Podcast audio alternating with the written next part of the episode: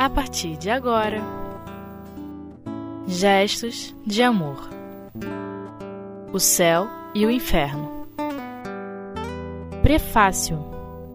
Com Lina Marques. Olá, queridos amigos da web rádio do site espiritismo.net. Meu nome é Lina Marques e eu sou uma das voluntárias que estará aqui sempre com vocês para estudar o livro O Céu e o Inferno ou a Justiça Divina segundo o Espiritismo. É, só para reforçar, essa a obra é a quarta do Pentateuco da doutrina espírita, codificada por Allan Kardec e foi publicada em 1865. É, eu sempre gosto de dizer isso, que o próprio nome da obra, O Céu e o Inferno, é de certa forma bastante instigante e nos causa bastante curiosidade, né? É, nessa obra, o codificador coloca de vez, e me permitam a expressão forte que eu vou usar, um ponto final em qualquer tipo de dúvida sobre a passagem e o destino da alma após a morte do corpo físico. É, não que esse, eu não estou dizendo aqui que esse assunto é, deixe de ser abordado de forma muito clara no livro dos Espíritos, em várias questões do capítulo 3, nas uh, questões como a 149, 160, 164. Mas no, no e inferno, é, Kardec ele consegue abordar esse tema trazendo o que para gente? Exemplos de espíritos, dos mais variados níveis de elevação moral, e isso faz com que a possibilidade de compreensão do assunto seja ampliada para nós que estamos estudando. É, aliás, eu costumo dizer que o Céu e Inferno é um, um verdadeiro talk show, um bom programa de entrevistas em que o telespectador uh, ouvinte pode perceber com todas as nuances o que o entrevistado tem a dizer, as sutilezas, as sensações que ele passou durante determinada experiência. Mas, igualmente a todo o trabalho elaborado por Allan Kardec, a obra tem o cuidado de investigar profundamente o tema vida pós morte do corpo físico. Por que, que eu quero dizer isso aqui, gente? Por que, que eu estou ressaltando isso? Porque eu quero dizer que Kardec se assegura amparado e orientado pelos espíritos superiores, que a justiça divina não pode ser incoerente é, dando a alguns o céu e a outros o inferno, sem que se seja levado em consideração o livre, livre arbítrio de cada alma encarnada. Essa rápida introdução é, tem como objetivo apresentar para vocês o prefácio do livro, marcando assim o início de nossos estudos. Mas é importante destacar aqui que, dependendo da edição, o prefácio não está incluído no livro. E a, essa explicação está nos exemplares editados pelo Centro Espírita Leon Denis a partir de 2007. O prefácio pode ser encontrado também na Revista Espírita de setembro de 1865, no título Notas Bibliográficas. É, faço questão aqui de ler a nota da, da editora, que diz o seguinte resolvemos acrescentar à primeira edição a matéria encontrada na quarta, formando em um único texto que, acreditamos, será de grande interesse para os pesquisadores e estudiosos da doutrina espírita. Nesse trabalho, a ordem dos parágrafos, que em alguns capítulos dos originais franceses difere da primeira para a quarta edição, obedece ao que consta na primeira edição. Porém, embora na edição de lançamento os parágrafos não sejam numerados, decidimos numerá-los na mesma tradução, seguindo o exemplo da quarta edição, por achar que assim será mais fácil localizar determinados trechos dentro de cada capítulo. Fiz questão de ler essa nota da editora porque muitas pessoas, com certeza, que estão aqui uh, com a gente na, na web rádio, também estudam em grupos. Né, é, em aulas presenciais. E muitas vezes os companheiros vão ter edições diferentes. Então é importante estar ciente dessa numeração uh, diferente por causa da atualização feita pelas edições publicadas pelo Centro Espírita Leon Denis. Bom, voltando especificamente ao prefácio, tema desse nosso encontro, desse nosso encontro. É, Kardec, ele faz questão de mostrar da, a importância do livro O Céu e o Inferno na codificação espírita. Ele fala, eu vou ler para vocês aqui, que é, é ninguém melhor do que ele para esclarecer. Ele diz o seguinte, certa parte: Em O Livro dos Espíritos se encerram as bases fundamentais do espiritismo. Ela é a, ele é a pedra angular do edifício. Todos os princípios da doutrina ali estão colocados, até aqueles que devem fazer o seu remate. Mas era necessário mostrar os seus desdobramentos e todas as aplicações à proporção que elas se patenteavam pelo ensino complementar dos espíritos por novas observações. Foi o que fizemos em O Livro dos Médios e em O Evangelho segundo o Espiritismo, com pontos de vista particulares. É o que fazemos nessa obra, no caso Céu e Inferno, com outro ponto de vista. E é o que faremos sucessivamente naquelas que faltam publicar e que virão ao seu tempo e que nós sabemos que do Pentateuco é a Gênese.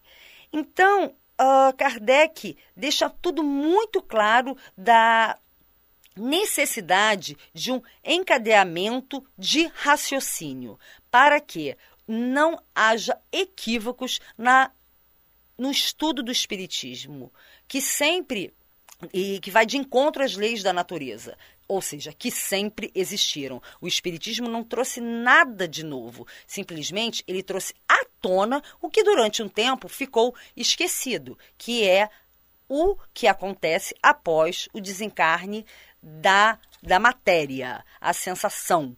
E o livro Céu e Inferno, ele é importante no aspecto da, de também trazer uma moralização, como todas as obras, com o objetivo de nos é, facultar informações para que possamos escolher os nossos melhores destinos. Então, o que não falta é oportunidade, informação para sermos melhores a cada dia e abandonarmos o homem velho. Hum, e voltando aqui, ressaltando, sempre de forma muito lúcida, Kardec traz nessa obra o que acontece através de meticuloso trabalho, cuidadoso, em pesquisa, como ele foi, é, repito, em todas as obras.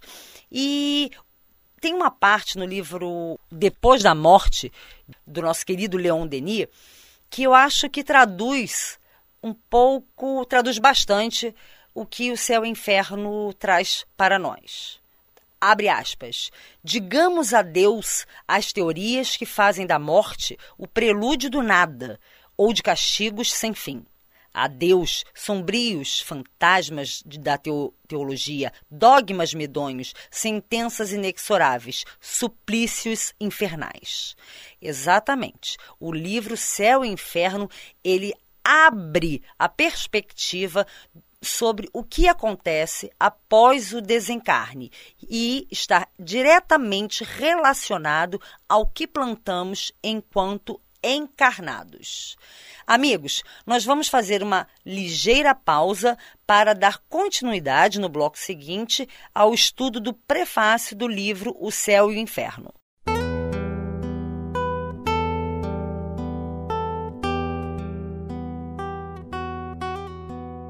Gestos de amor. O céu e o inferno.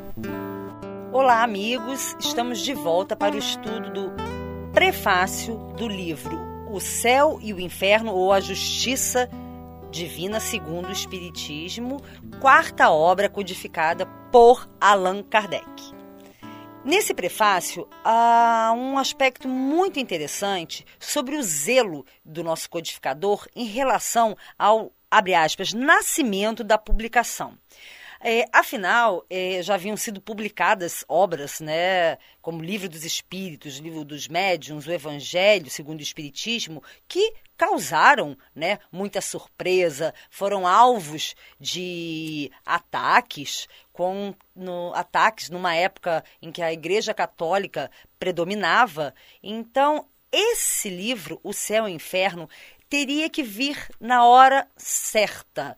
É, momento em que os corações estariam preparados para novas revelações. Revelações que muitas delas vinham sendo, é, também digo entre aspas, escondidas, omitidas por dogmas e questões, uma, questões religiosas. E Kardec, ele ressalta o momento exato da publicação. Vou ler aqui para vocês um trechinho. As ideias novas somente frutificam quando a terra está preparada para recebê-las. Ora, não convém entender como terra preparada algumas inteligências precoces que apenas dariam frutos isolados, mas uma certa harmonia na predisposição geral, a fim de que ela não somente dê frutos mais abundantes, mas que a ideia, achando um número maior de pontos de apoio encontre menos oposição e seja mais forte para resistir aos seus antagonistas. Continua Kardec. O Evangelho, segundo o Espiritismo, já foi um passo à frente. O céu e o inferno é um passo a mais, cujo alcance será facilmente compreendido, porque toca no ponto, no ponto mais sensível de certas questões, porém, ela não deveria vir mais cedo.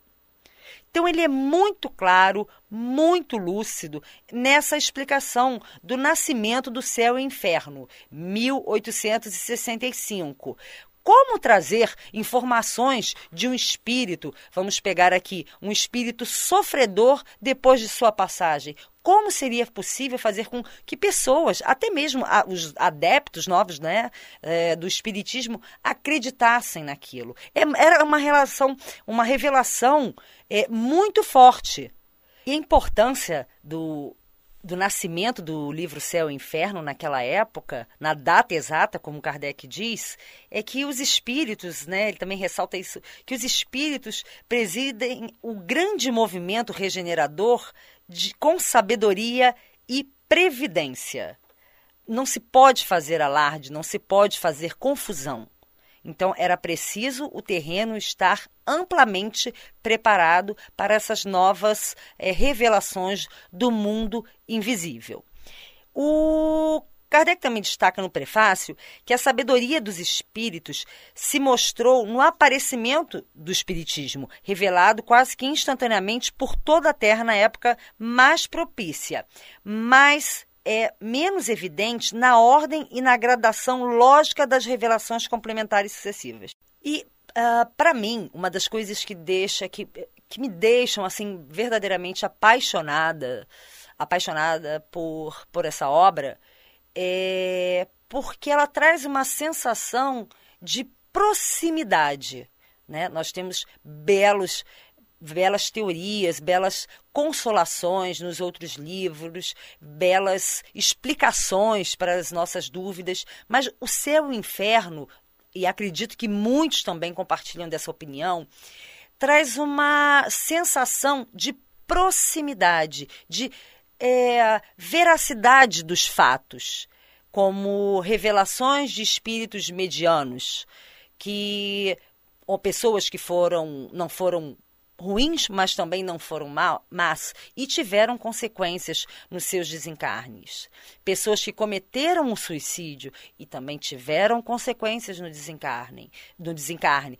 Espíritos elevados mostram como é doce a passagem, como é, é gostosa a, a, chegada do outro lado, a recepção por amigos que sem, do invisível que sempre zelaram enquanto aquele esteve encarnado.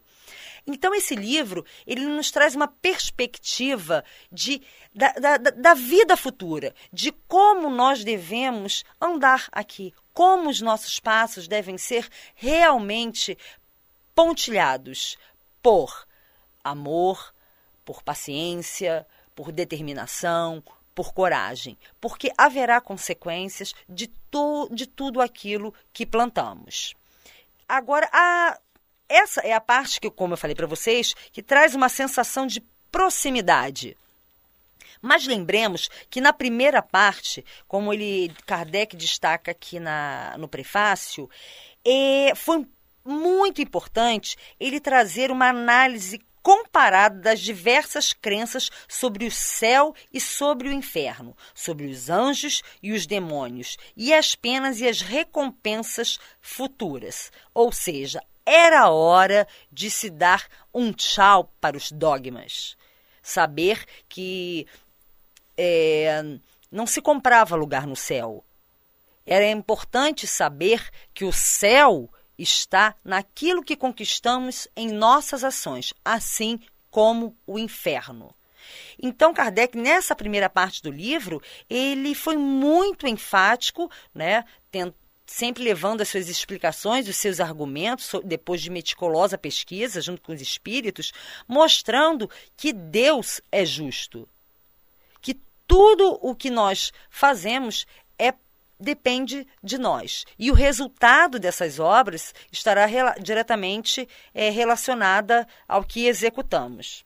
E para já estamos chegando ao finalzinho do nosso estudo, eu vou ler aqui um trecho uh, do prefácio.